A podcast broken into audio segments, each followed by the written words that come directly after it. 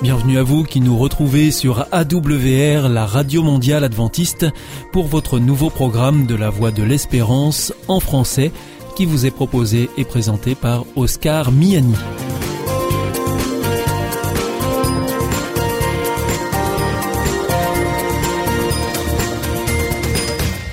C'est donc parti pour les 30 prochaines minutes ensemble. Merci de votre fidélité à la voix de l'espérance. Vous êtes toujours plus nombreux à nous écouter sur les ondes, par Internet, ou aussi grâce à votre téléphone. D'ailleurs, je vous en rappelle tout de suite les numéros qui ne sont absolument pas surtaxés. Si vous voulez nous écouter depuis la France, vous composez sur votre téléphone le 01 80 14 44 77. Si vous voulez nous écouter en dehors de France, vous faites le 0033 puis le 1 80 14 44 77. Et si c'est depuis les États-Unis, vous composez le 1 712 432 9978. Aujourd'hui, nous vous proposons votre rendez-vous santé avec le docteur Jean Lincey. Ensuite, ce sera votre nouveau rendez-vous avec Alexis Masson, philosophe pour l'émission Épistéo et pour finir un temps de réflexion avec le pasteur Pierre Péchou dans la chronique que vous connaissez bien maintenant. Il s'agit de Vers d'autres cieux. Mais tout de suite, pour commencer, voici Sentez-vous bien.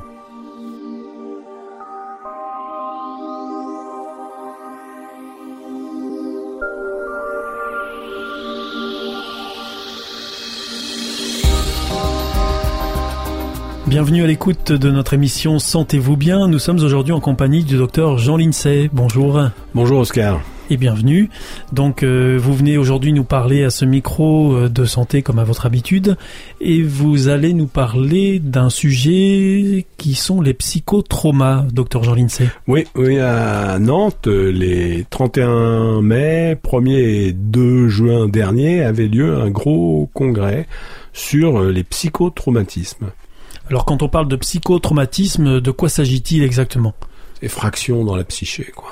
C'est une grosse effraction. Donc en fait, euh, il y a quelque chose qui, nous qui vous qui vous submerge et qui nous traumatise à un moment donné. Ouais, ouais, pas de façon agréable. Hein. Oui, on, on l'entend bien. Et du coup, euh, ça crée un dysfonctionnement ah bah psychologique. Oui, et puis qui peut être durable. Ça peut donner ce qu'on appelle des syndromes post-traumatiques, avec des reviviscences, avec euh, des angoisses, avec euh, des troubles de la mémoire, avec euh, des, des, doublements de personnalité. Le sujet peut se retrouver dans l'état où il était quand il a été traumatisé. à tout propos. Et aujourd'hui, donc, on, on, comprend un peu mieux comment ça fonctionne. Oui, c'est ça. Ce qui est intéressant, c'est qu'on a une idée de comment ça fonctionne. On connaît le système sympathique, qui est le système activateur du système qui est, par exemple, accélère le cœur. On connaît le parasympathique qui ralentit le cœur, mais ce qu'on savait pas, c'est qu'il y a deux parasympathiques. Il y a un parasympathique postérieur qui est non myélinisé et un sympathique antérieur qui est myélinisé.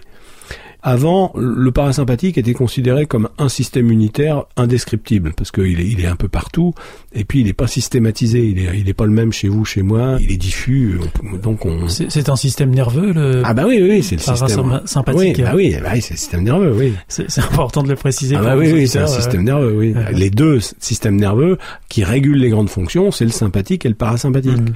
Mais ce qu'on savait pas, c'est qu'il y a deux types de systèmes parasympathiques pensait qu'il y avait le sympathique et le parasympathique, mais il y a deux systèmes parasympathiques.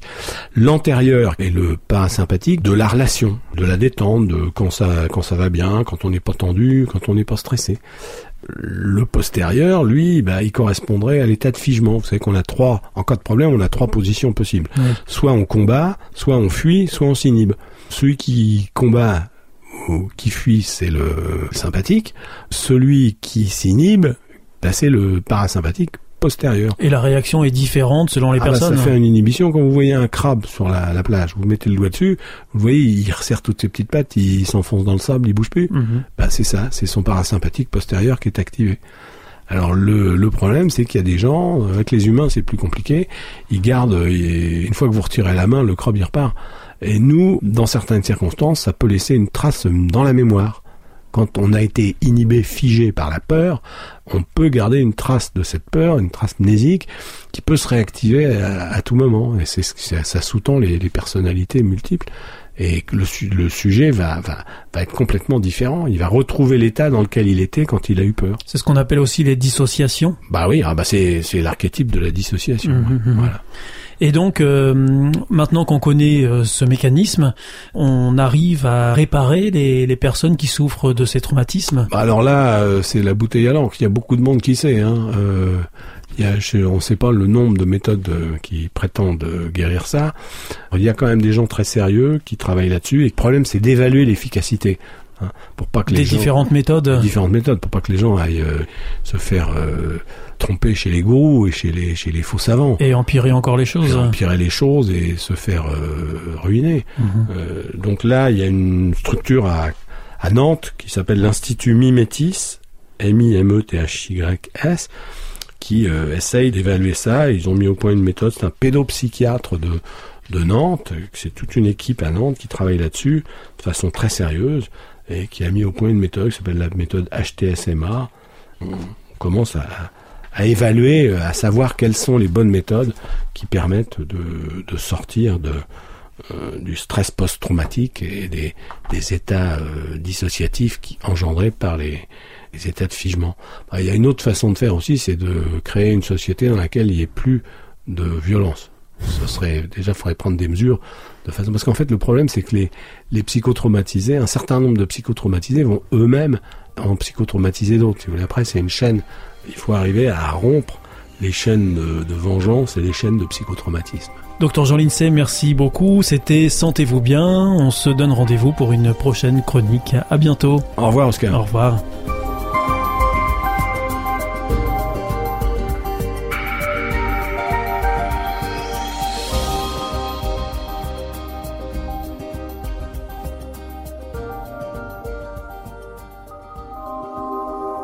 Vous aussi, votre santé vous intéresse? Alors si vous souhaitez en savoir plus, demandez-nous l'ouvrage Santé et bien-être des éditions Vie et Santé. Nous aurons le grand plaisir de vous en adresser un exemplaire gratuitement sur simple demande de votre part à france.awr.org.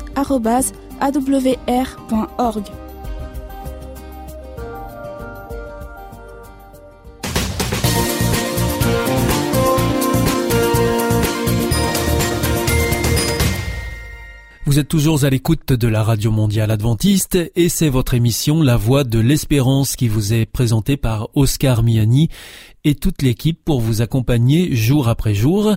Juste avant, c'était Sentez-vous bien que vous retrouverez dès demain sur cette même antenne. Si vous souhaitez avoir notre grille des programmes ou bien si vous voulez vous adresser à nos invités, eh bien il vous suffit de nous adresser un mail à france@awr.org ou alors par courrier à IEBC, La Voie de l'Espérance, boîte postale 100, 77 193, Damary Lélis, CEDEX. C'est maintenant l'heure de poursuivre avec votre émission Épistéo avec le philosophe Alexis Masson et nous terminerons avec le pasteur Pierre Péchou pour sa chronique Vers d'autres cieux.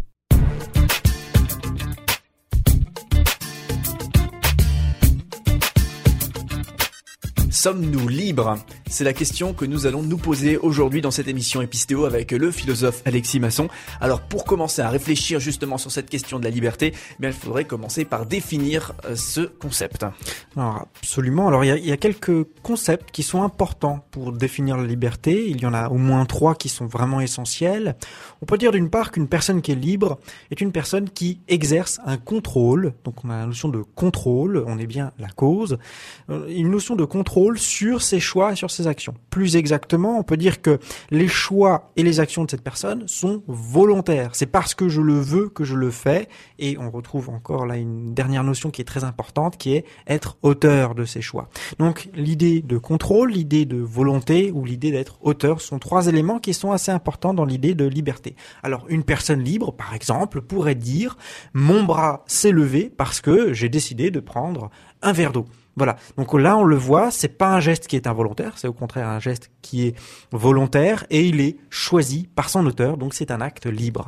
Donc ça semble plutôt évident tout ça. Alors c'est quoi le problème avec euh, cette histoire de liberté? Alors en fait, tout le problème de la liberté est posé dès lors que l'on considère le concept de causalité, c'est-à-dire que tout effet dépend de cause. À ce moment-là, on commence à se poser la question, est-ce que ma liberté est déterminée par les causes qui ont précédé cet événement? Autrement dit, est-ce que ma liberté n'est pas finalement, est-ce que mes choix ne sont pas finalement des conséquences de causes antérieures? Et alors, est-ce que je suis libre si mes choix sont déterminés par des causes antérieures? Alors, on a là deux parties, si je puis dire, en philosophie. On a d'un côté ceux que l'on appelle les compatibilistes, donc qui affirment qu'il est compatible d'affirmer à la fois le déterminisme, c'est-à-dire l'idée que tout effet dépend intégralement de ses causes, et d'autre part la liberté. Donc ça, ce sont les compatibilistes, c'est compatible. Et puis de l'autre côté, on a ceux que l'on appelle les libertariens qui affirment que ce n'est pas compatible, la liberté et le déterminisme. C'est ou bien le déterminisme est vrai et alors je ne suis pas libre, ou bien le déterminisme est faux et alors je suis libre. Donc là, on a deux positions philosophiques qui sont euh, clairement opposées l'une à l'autre. Alors, on va essayer de, considérer un peu la position euh, compatibiliste pour voir en quoi consiste-t-elle. Alors, les compatibilistes, d'abord, sont des personnes qui sont rationalistes, en ce sens où elles affirment le déterminisme, en ce sens où, encore une fois, les effets dépendent des causes. Pourquoi y a-t-il tel effet? Eh bien, parce qu'il y a eu telle et telle cause. Donc il y a une explication à tout événement. C'est cela qu'affirment les compatibilistes. Et c'est en cela qu'ils sont déterministes. Ils affirment que tout est rationnel, il y a des effets parce qu'il y a des causes. Alors d'après les compatibilistes, le, le, fait que je fasse des choix, eh bien mes choix sont déterminés ou dépendent des causes qui sont antérieures. Mais pour autant, il n'y a pas de problème. Cela ne contredit pas le fait que je sois libre. Alors on va prendre un exemple pour bien comprendre ce que pense un compatibiliste. Pour lui, c'est un peu comme si on me proposait d'un côté une boisson d'une marque quelconque, disons-nous Coca-Cola pour n'en citer aucune, et une autre boisson, disons une Pepsi, un Pepsi. Donc j'ai le choix entre un Coca et un Pepsi. Comment vais-je faire mon choix? Eh Bien, c'est très simple. J'ai des goûts, j'ai des préférences, euh, j'ai des motifs, et je vais choisir en fonction de ce qui l'emporte. Par exemple, si j'ai une préférence franche pour le Coca, ben, je vais prendre un Coca. Si j'ai une préférence franche pour euh, le Pepsi, ben, je vais prendre un Pepsi. Quelqu'un qui me connaît très bien sait quel choix je vais faire, puisqu'il sait très bien euh, quels éléments euh, je vais prendre en considération. Et pour autant, mon choix est parfaitement libre. C'est-à-dire qu'on le voit, il est totalement déterminé. Il y a, des motifs qui rentrent en jeu et qui vont me pousser à choisir telle ou telle option. Mais pour autant, mon choix est totalement libre, c'est-à-dire que je l'ai contrôlé, j'ai fait en fonction de mes préférences, je suis parfaitement l'auteur de ce choix, et ces préférences-là n'ont pas contraint mon choix, mais au contraire, elles le constituent, c'est-à-dire que les causes vont constituer mon choix. Autrement dit, pour un déterministe, les causes ne contredisent pas ma liberté, mais au contraire vont la constituer. Ah, donc pour prendre le contre-pied un petit peu de cet argument-là, donc justement un argument libertarien, on pourrait se dire, ben tiens, la personne est quand même attachée à, tout son passé, à tout ce qui fait qu'aujourd'hui il décide de faire tel ou tel choix. Donc il n'est pas vraiment libre de faire ce choix et donc ça pourrait conduire un petit peu à une position fataliste. Donc un petit peu, ben peu importe ce que ce que j'ai envie de faire, en fait, je vais forcément faire ça à cause de mon passé. Alors, et justement, c'est là que les libertariens tombent dans le panneau. C'est que justement, ce n'est pas cela que dit incompatibiliste. Il faut faire la différence, pour bien comprendre les choses, entre d'un côté le déterminisme, dire que tout effet dépend de ses causes, et de l'autre côté le fatalisme, dire que quelles que soient les causes, il y aura tel effet déterminé. Je vais prendre un exemple, et c'est d'ailleurs l'exemple de Leibniz, qui est assez célèbre, puisqu'il essaye justement de réfuter l'idée que le déterminisme conduit au fatalisme. Il prend l'exemple suivant. Imaginons, je tombe malade. Qu'est-ce que je dois faire? Est-ce que je dois appeler le médecin ou non? Que va dire le fataliste? Le fataliste va dire, ben, quoi que tu fasses, de toute manière, si tu dois mourir, tu mourras. Le déterminisme dit, non, mais pas du tout. Justement, les effets dépendent des causes. Donc, selon que je vais appeler ou non le médecin, il y aura des conséquences différentes.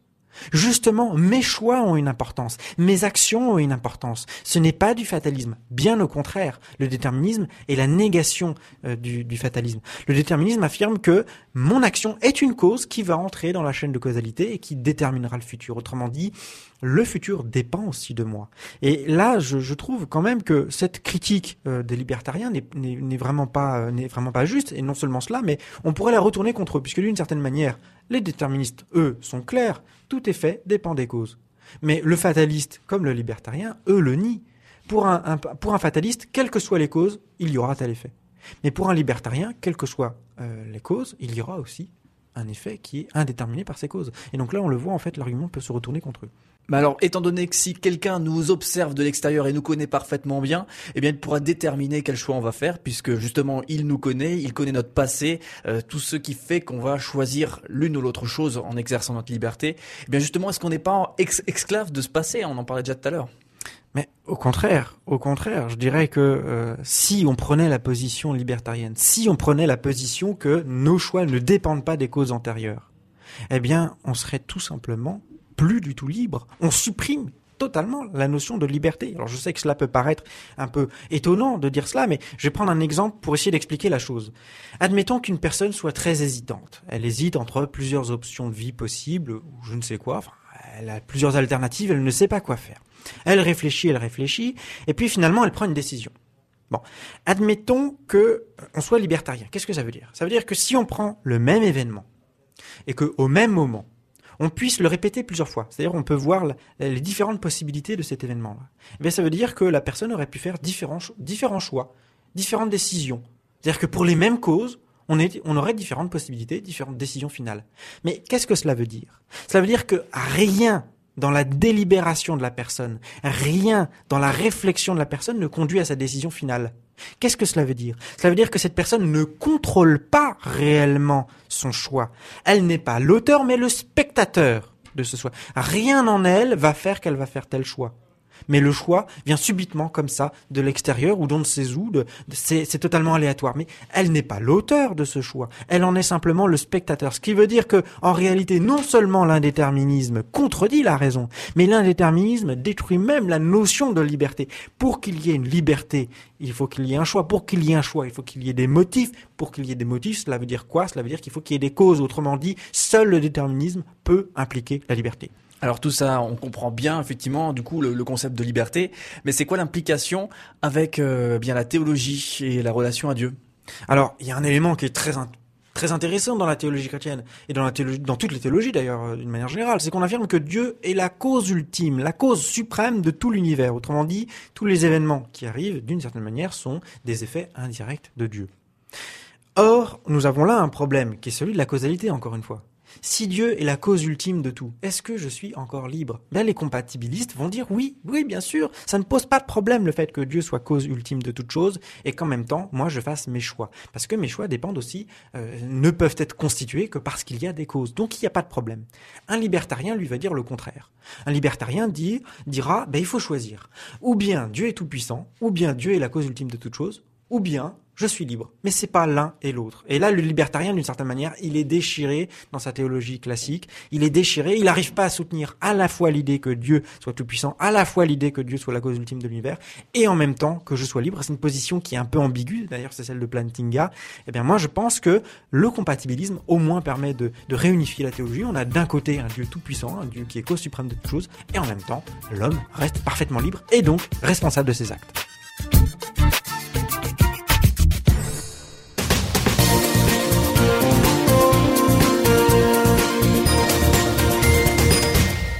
Ici, c'est toujours la Radio Mondiale Adventiste. Vous êtes à l'écoute de la Voix de l'Espérance avec Oscar Miani au micro et toute l'équipe. Juste avant, c'était Epistéo que vous retrouverez mercredi prochain ici. Je vous rappelle que vous pouvez nous écouter sur les ondes, sur Internet aussi, sur www.awr.org ou encore par téléphone. À présent, c'est avec le pasteur Pierre Péchou que nous poursuivons. Il vient de nous rejoindre dans le studio pour nous proposer une nouvelle réflexion dans sa chronique Vers d'autres cieux.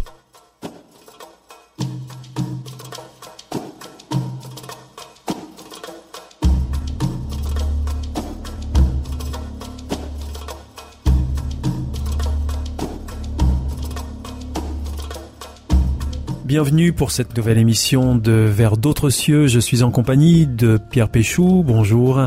Bonjour Oscar, chers auditeurs, bonjour. Alors vous êtes chroniqueur télé, radio et vous êtes aussi pasteur.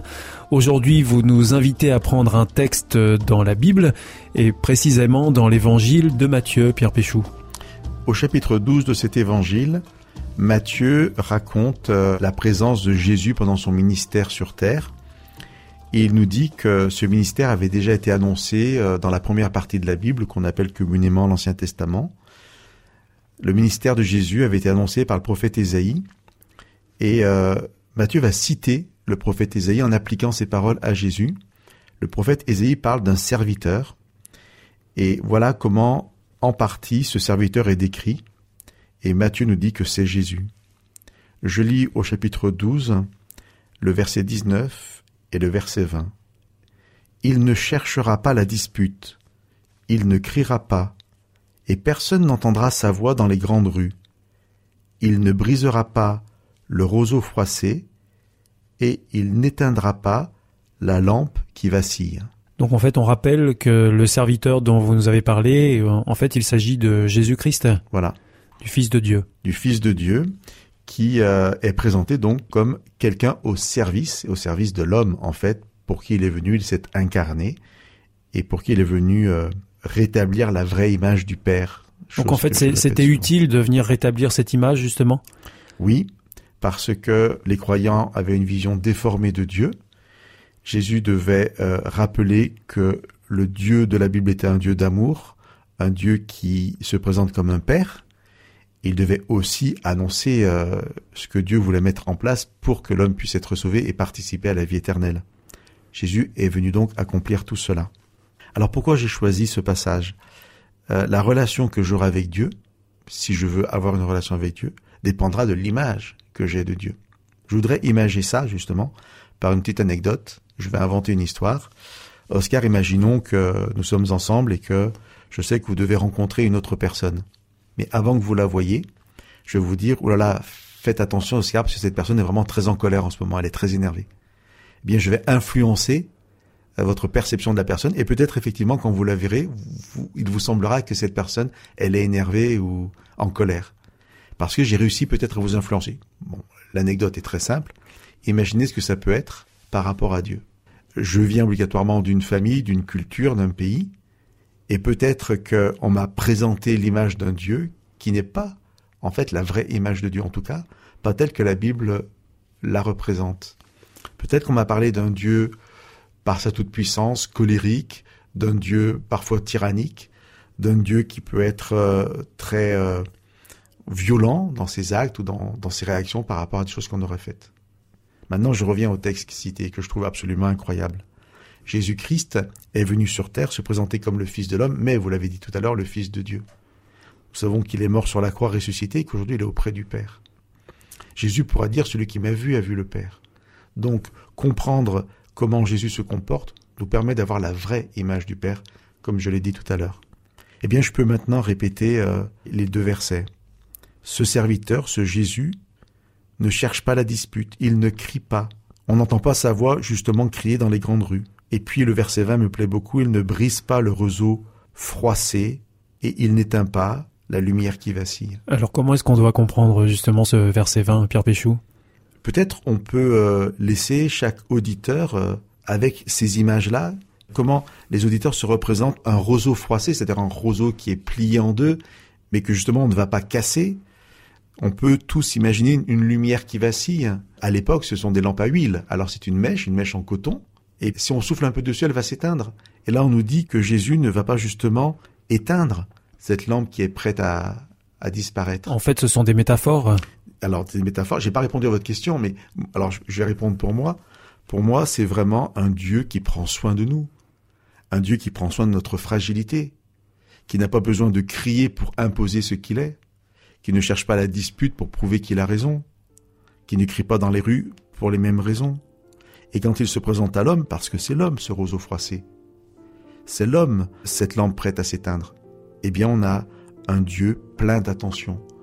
Et si je comprends que Dieu est comme ça, ma relation avec lui va changer. Ça va être une relation beaucoup plus de confiance, parce que je sais que Dieu va prendre soin de moi. Jésus est venu pour cela, et je trouve ça extraordinaire. J'aimerais que chacun de nos auditeurs puisse dire mais Dieu est extraordinaire parce qu'il prend soin de moi, même si moi j'ai l'impression d'être à la limite de quelque chose, de ne pas valoir grand-chose, Dieu va me valoriser, Dieu ne me ne m'éteindra pas en quelque sorte, ni ne me brisera, au contraire, il cherchera à me restaurer dans toute la beauté de ce que je suis.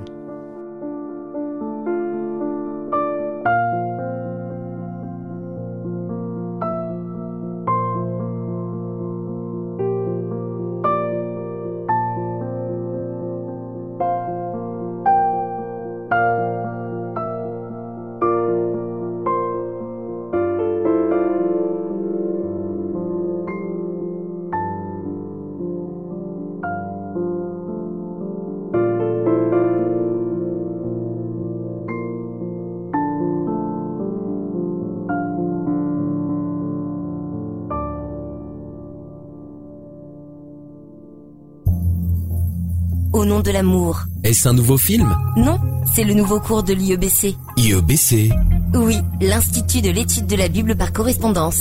Tu vas sur le site www.iebc.org et tu découvres tous les cours gratuits. Tu as raison. Au nom de l'amour, ça vaut la peine. Ce cours m'a vraiment interpellé. www.iebc.org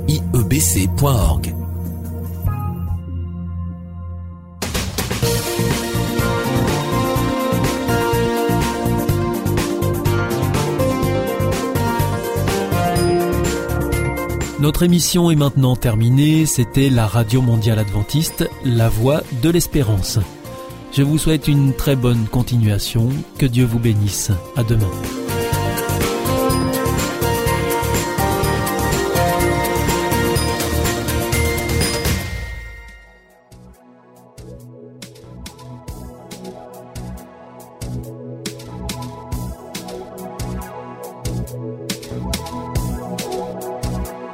Thank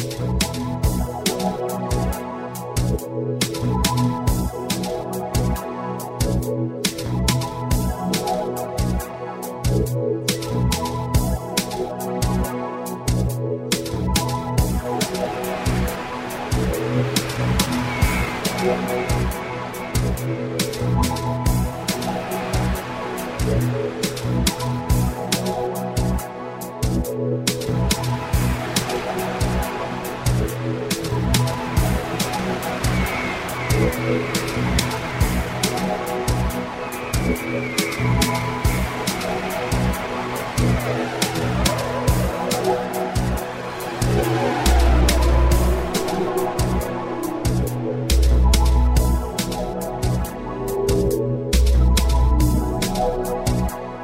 Música